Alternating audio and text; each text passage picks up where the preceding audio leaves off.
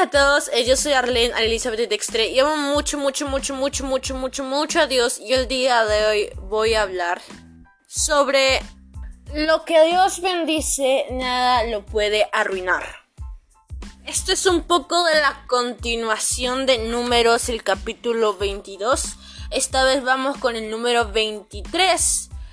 Y si no han escuchado el podcast anterior, sobre aceptar los no de Cristo, yo te recomiendo que lo escuches porque para mí es un tema muy importante y donde uno dice, Señor, en verdad me he equivocado y conocer más a Cristo a fondo, porque vemos una etapa nueva de Él. Así que escuche el podcast anterior sobre aceptar los no de Cristo.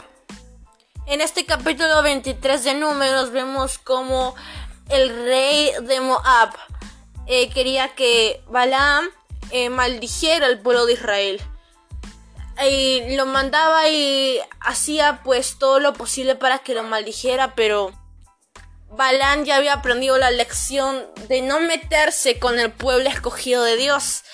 Y en vez de maldecirlo, utilizaba el rey de Moab eh, con esos sacrificios que le daba para bendecir al pueblo de Israel. Entonces es algo que uno puede decir eh, wow, sorprendente, pero no lo bendice una vez, sino lo bendice tres veces al pueblo de Israel y vemos como Dios le dice a Balaam, que era también pues enviado por él, que nadie se puede meter con su pueblo. Sabíamos que la presencia de Dios acompañaba a Balaam y también acompañaba al pueblo de Israel. Y nada, pues, ni nadie puede maldecir a lo que Dios bendice. Vamos a Números capítulo 23, versículo 19 al 21, que dice lo siguiente. Dios no es como nosotros, no dice mentira alguna, ni cambia de parecer. Dios cumple lo que promete. Dios me ordenó bendecir a su pueblo, y así lo mandó, y no puedo evitarlo. Dios es el rey de Israel, Él vive en medio de su pueblo. Dios no les desea el mal, ni quiere causarles daño. Vamos al versículo 23 que dice, no hay brujería que funcione contra el pueblo de Dios. Miren todo lo bueno que Dios ha hecho por él. Yo quiero que ese pueblo de Israel también eh, en estos tiempos actuales eres tú.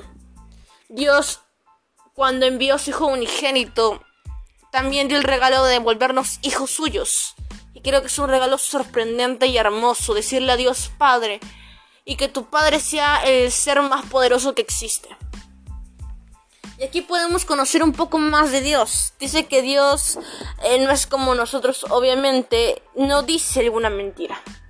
Tú lo vas a escuchar diciendo siempre la verdad. Ni cambia de parecer. Cuando Él dice no es no. Cuando Él dice sí es sí. Y no va a cambiar de parecer.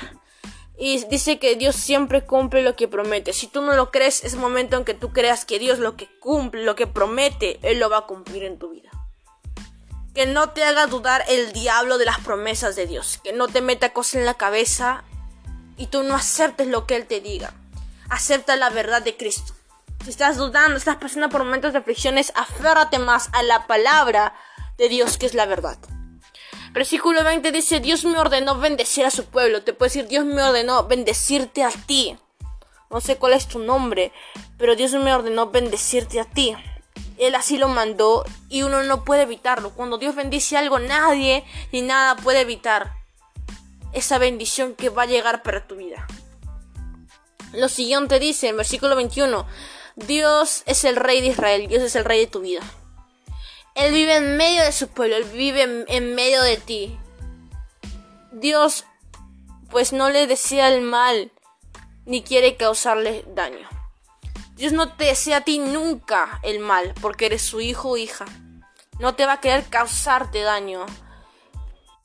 Pero somos personas tercas que merecemos el daño que estamos viviendo. A veces, como Balán, no entendemos los no de Dios y hacemos lo que queremos por ganarnos el mundo, pero es una traición contra Dios. Y es donde Dios debería actuar y hacernos aprender una lección, porque Él nunca nos va a querer lejos de Él, porque si estamos lejos de Él, pues no vamos a tener esa vida eterna, no vamos a tener ese, ese, ese tiempo con Él, porque sin Dios todo nos va mal. Al final de nuestra vida, si no tenemos a Dios, vamos a pasar una eternidad lejos de Él. con sufrimiento. Por eso, si Dios no actúa ahora en tu vida, eh, no va a esperar hasta que tu vida y tú te acostumbres al mundo y te pierdas por completo.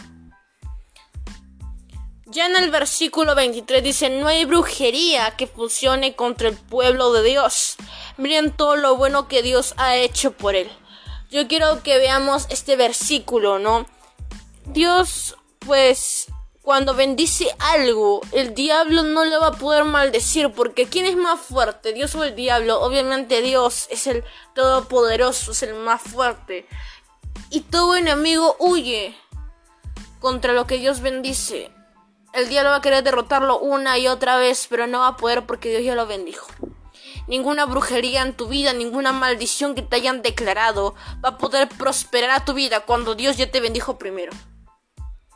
Así que no hay brujería que pueda contra tú que eres el hijo o hija de Dios. Y mira todo lo bueno que Dios ha hecho por ti.